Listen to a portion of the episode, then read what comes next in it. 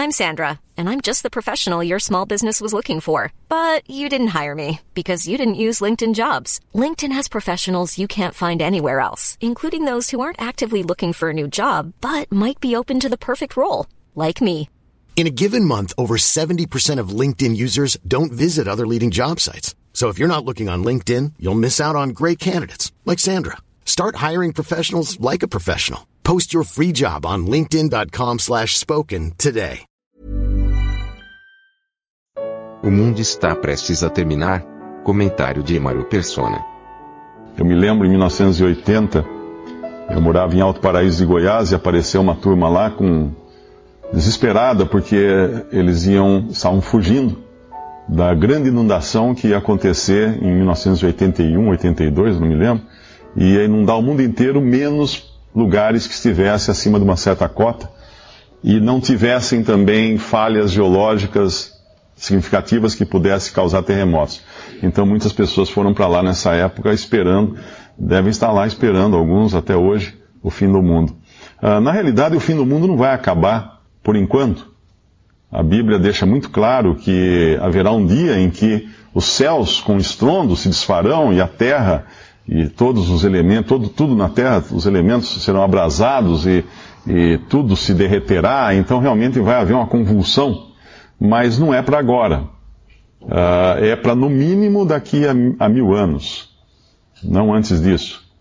Então, eu acredito que aqui dá para Dá a gente ficar sossegado por enquanto quanto ao fim do mundo. Mas é interessante que enquanto está todo mundo preocupado com o fim do mundo, muitos perderam um evento que já aconteceu e, e deixaram passar, que é o fim do homem. O homem terminou. O homem acabou. Você fala assim, mas Mário, peraí, essa sala está cheia de, de, de, seres humanos, como é que você fala que o homem acabou? Nós estamos vendo pessoas em volta aqui. Sim, estamos vendo mas está terminado. Está terminado. Eu abri uma gaveta em casa, uh, acho que a semana passada, e achei lá uma nota, acho que meu filho que guardou, ele tem lá umas notas que ele guardou de dinheiros antigos, né? Tinha lá uma nota de 10, 10 cruzados, cruzeiros ou cruzados, não me lembro, uma nota vermelha, acho que era cruzeiro ou cruzado. E tá lá essa nota, eu pergunto, é dinheiro aquilo? É dinheiro. É uma cédula. É uma cédula, ela foi fabricada pela Casa da Moeda do Brasil, ela tem a assinatura do presidente do Banco Central, é uma cédula, é uma nota. Vale alguma coisa? Não. Nada. Dá para usar aquilo para alguma coisa? Não. Para nada. Não serve para nada. Aquilo ali não serve, é um papel, é um pedaço de papel. Talvez daqui a 100 anos algum colecionador ainda tem algum interesse, mas essas, essas notas modernas geralmente não, não têm esse valor todo. Assim é o homem. O homem terminou. O homem acabou. O fim do homem aconteceu há dois mil anos, numa cruz. Ali foi o fim. Ali foi o derradeiro momento do ser humano. E nós vamos ler uma passagem em Lucas capítulo 13. Lucas capítulo 13, versículo 6. Essa passagem, a sua aplicação direta é com respeito a Israel, quando nós encontramos figueira na Bíblia, uh, nos, nos, evangelhos em especial, uh, é Israel, está falando de Israel no seu sentido nacional, como nação. Quando nós encontramos uh, oliveira, nos fala de Israel no seu aspecto religioso. Então tem algumas árvores que são identificadas assim como símbolos, né? E a figueira aqui é Israel. Mas eu, eu acredito que dá para a gente ter uma ideia do que eu vou falar aqui. Capítulo 13, versículo 6 do Evangelho de Lucas. E dizia esta parábola: Um certo homem tinha uma figueira plantada na sua vinha e foi procurar nela fruto, não o achando. E disse ao vinhateiro: Eis que há três anos venho procurar fruto nessa figueira e não o acho. Corta! Porque ocupa ainda a terra inutilmente? E respondendo ele, disse-lhe: Senhor, deixa este ano até que eu a escave e a esterque.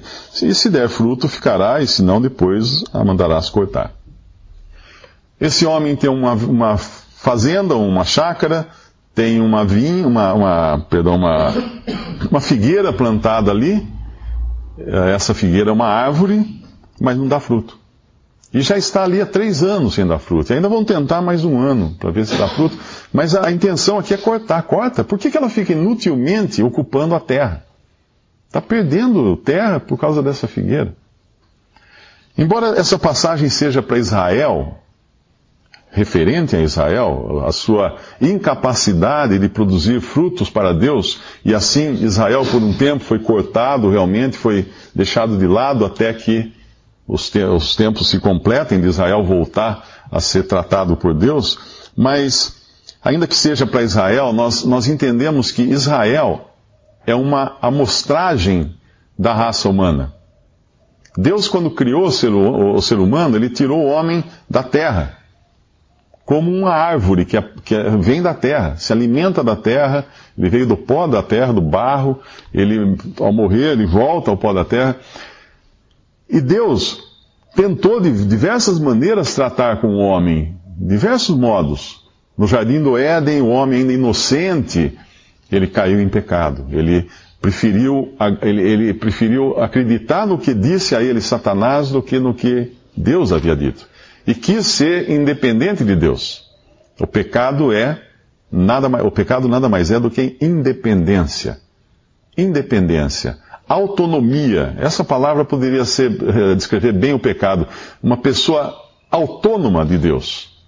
Ela não precisa e não quer e não, não quer ter ligação nenhuma com Deus. Deus é um pecador.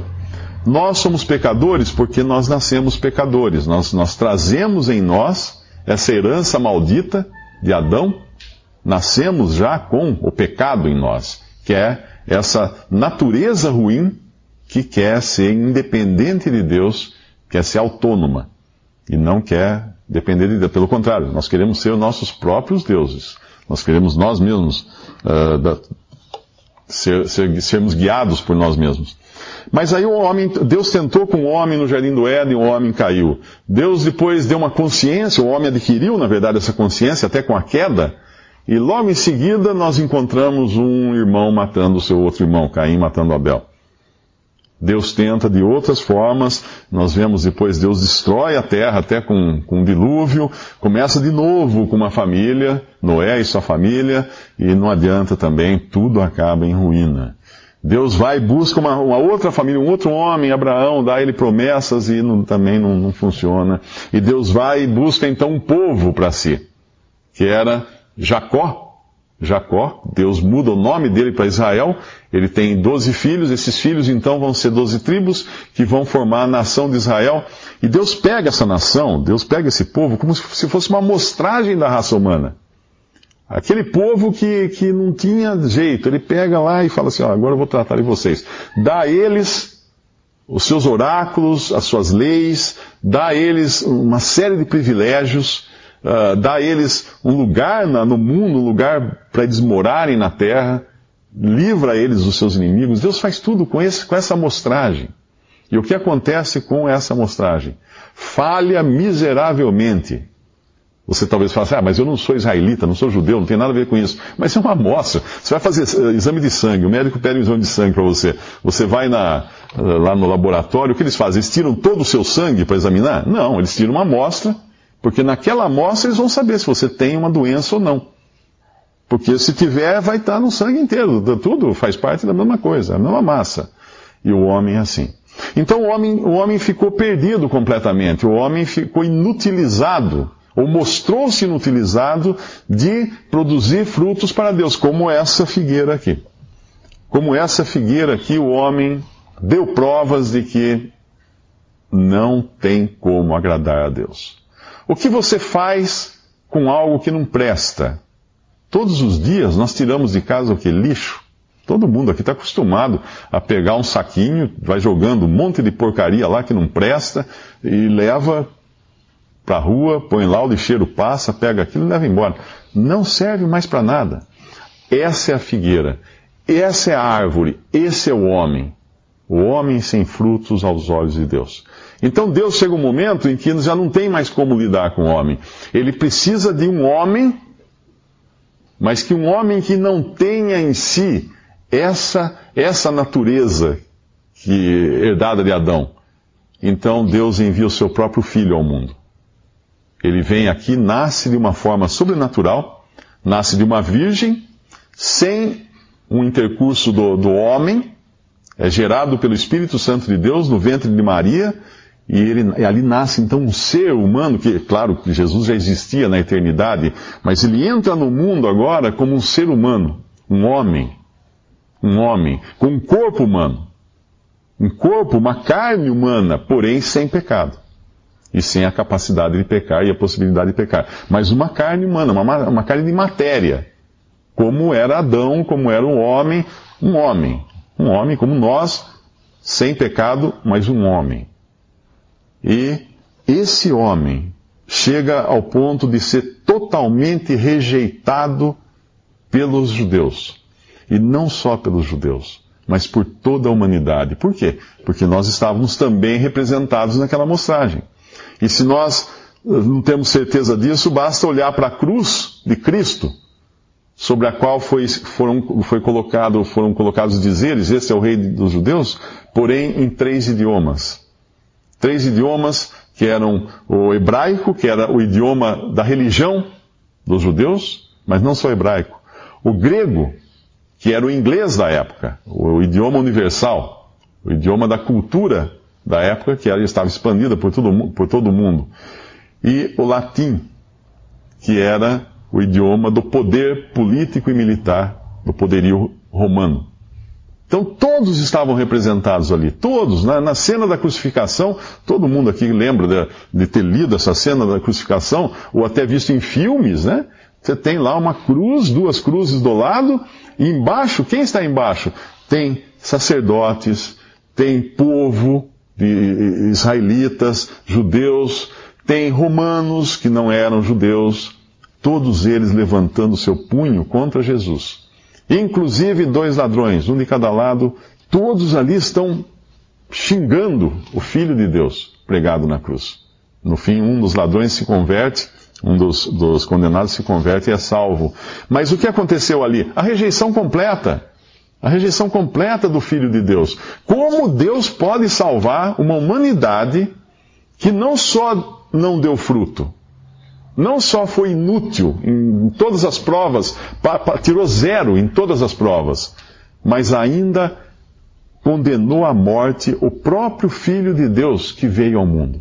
Como se o dono dessa, dessa vinha mandasse o seu filho lá para cuidar e os empregados o matassem.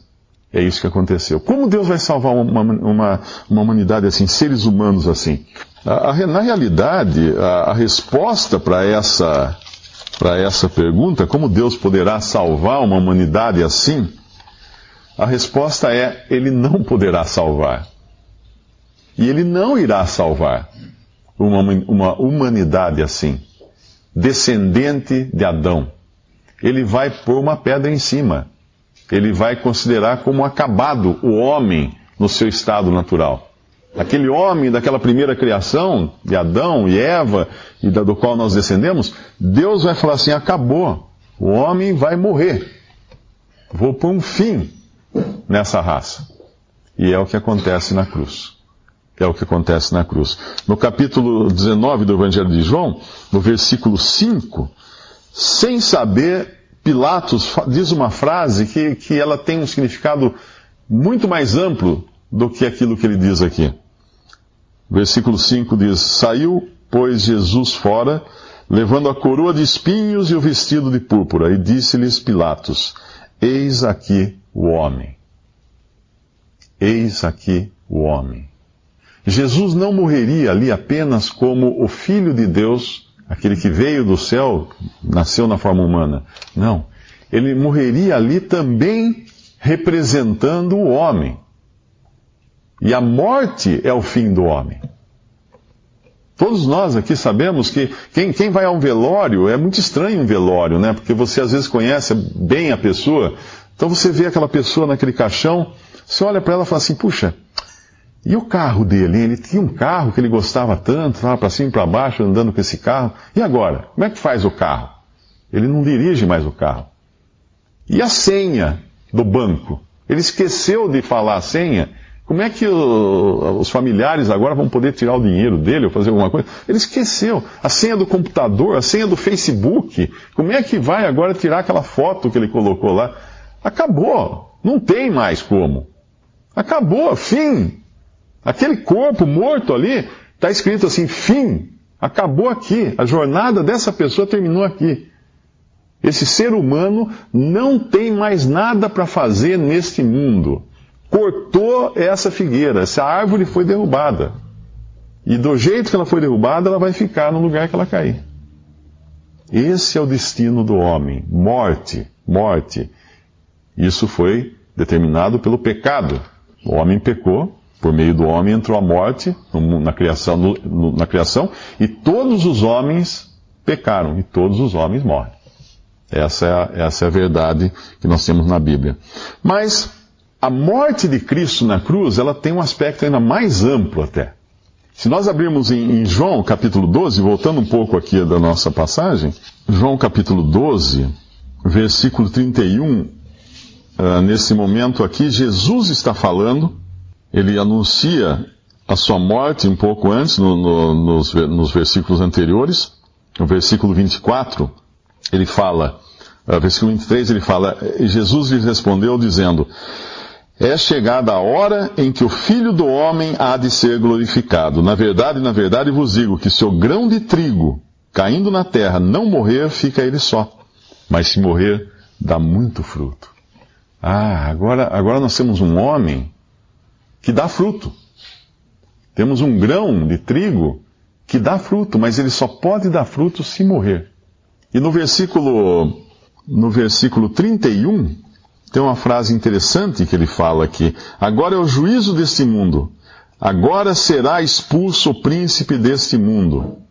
E eu, quando for levantado da terra, todos atrairei a mim. E dizia isso significando de que morte havia de morrer. Ele fala isso antes de morrer. De que o juízo desse mundo já era, seria expulso o príncipe deste mundo, e ele seria levantado da terra e atrairia todos a si. Nós ainda não vimos o juízo desse mundo.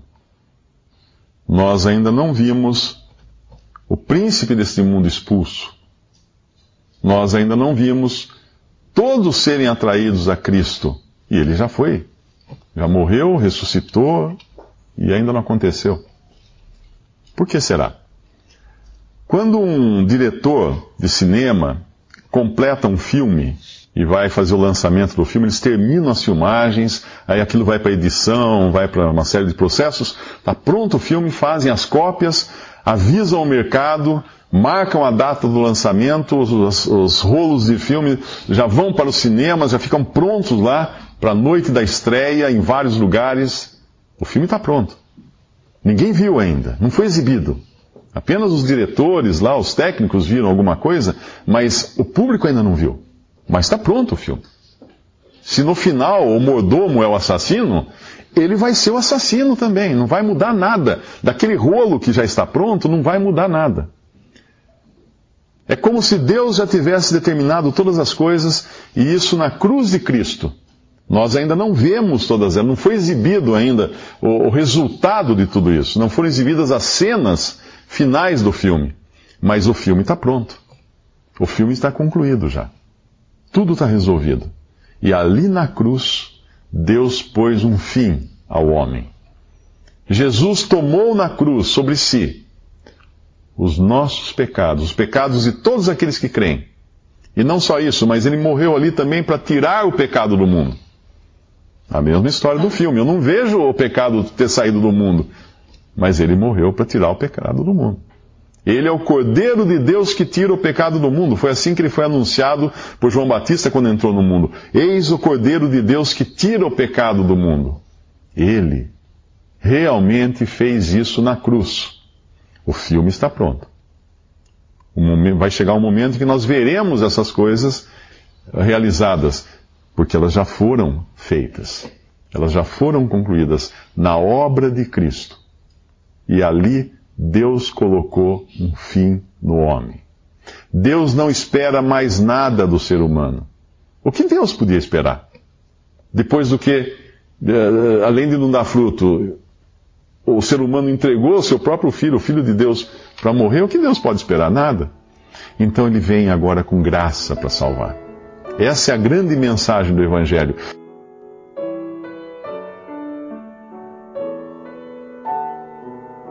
Visite respondi.com.br. Visite também 3minutos.net.